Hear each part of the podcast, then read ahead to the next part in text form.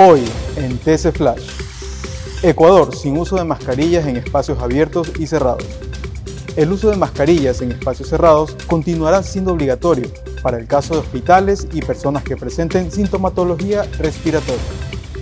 Tarifa del 12% del IVA se mantendrá en feriado por el Día del Trabajador. En un comunicado emitido por el Ministerio de Turismo, se invitó a la ciudadanía a continuar recorriendo el país durante el feriado. Ataque ruso en Kiev durante visita del secretario general de la ONU. Equipos de rescate localizaron el cadáver de un civil entre los escombros del edificio atacado por los rusos, lo que eleva el balance de víctimas a un muerto y 10 heridos. Para más información visita tctelevisión.com o nuestras redes sociales arroba tctelevisión. Soy Nicolás Palau y esto fue TC Flash. TC Podcast, entretenimiento e información un producto original de TC Televisión.